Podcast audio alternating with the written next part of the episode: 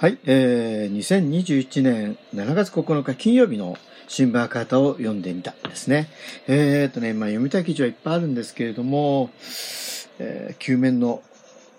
文化の話題っていうのをですね、読もうかなと思っています。まあ、ちょっとその前に、緊急事態宣言が東京またね、発令されましたけど、緊急事態宣言なのに五輪やるのかってみんなやっぱ思うと思うんですよね。なんか2階から火が出て火事なのに1階で今から麻雀やるぞって言ってみたいなですね、もうめちゃくちゃな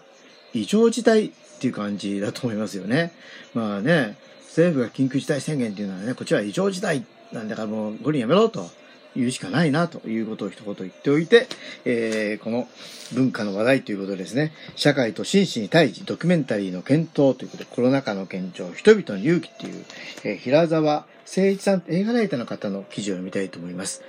歴史と現在の隠れた惨状に光を当てる渾身のドキュメンタリーの公開が続く。戦時君が強要した詩、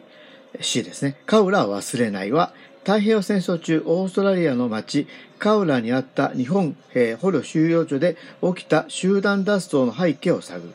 カウラ収容所は日本と違い、捕虜の人権の配慮があった。食事は充足し、野球の対抗試合など、娯楽も楽しめた。収容所に、えー、序列はなく、実需を認め、重要事項は民主的に投票で決めた。1944年、近代戦で、え、最大規模、1104人の日本人捕虜が脱走し、234人が死亡。オーストラリア監視兵4名も命を落とす大惨事となる。手厚い保護を受けながらなぜ逃亡？生きて旅衆の端かしめを受けずという戦時軍が強要した死ぬための脱走だった。生きて帰りたいと証言する捕虜たちの本心に日本軍の非人間性が際立つ。記憶を風化させまいと、生存者に寄り添う日本の学生、演劇人や河浦市民との友好や交流が希望だ。桑井川に情をかけた男で、対面鉄道の捕虜虐待に迫った、えー、道田康弘監督、捕虜を死に終える人命無視の、えー、元凶が両作で浮き彫りにされる。同調圧力が強まる現在と軍国主義時代が重なる継承でもある。日系民の大挙目、えー、移民の大挙、えー、大挙例救命。ブラジルのバルガス独裁政権は第二次世界大戦前夜から20万人の日系移民に日本語新聞の廃刊、日本語学校の閉鎖、日本語の使用禁止を命じた。沖縄サントスは1940年にブラジルで起こった日系移民強制退去を掘り起こす。ドイツ潜水艦の攻撃を受けた港町サントスでは敵国の移民へ24時間以内の退去令を出す。日系人は木の実、木のままで、えー、憲兵が監視する劣悪な環境の収容所に送致される。記録がほとんどなく、長らく語れなかったサントス事件。6割が移民とわかる退去者名簿に、えーえー、松林から、えー、松林、なんていうんですかね、えー、か、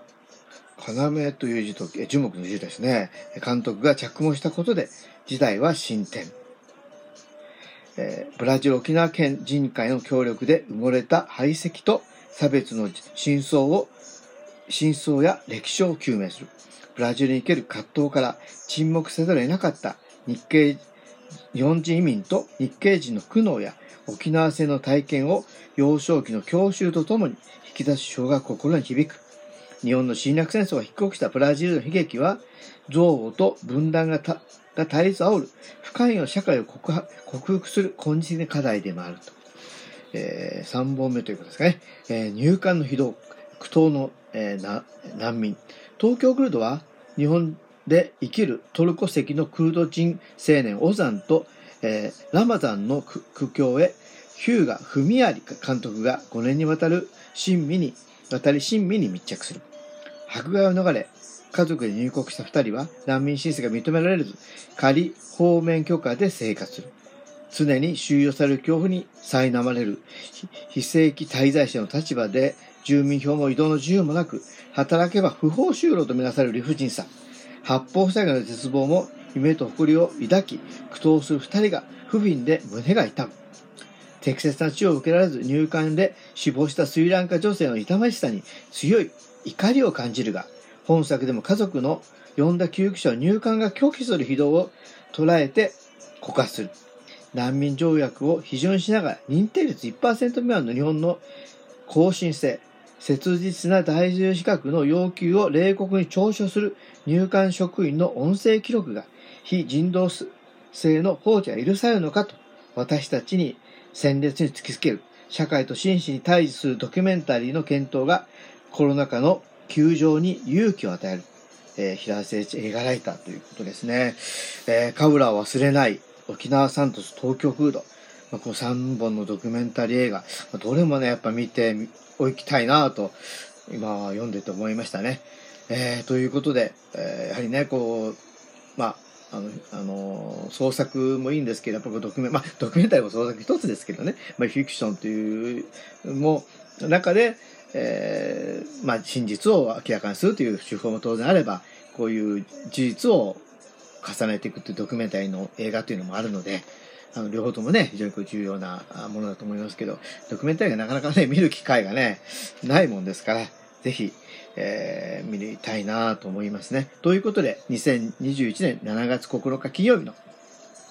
え、新聞赤旗を読んでみたはですね、文化の話題、社会と真摯に対峙、ドキュメンタリーの検討、この中の球場、人々の勇気というですね、平沢誠一さんという映画ライターの記事を読んでみました。ここまでお聴きいただきありがとうございます。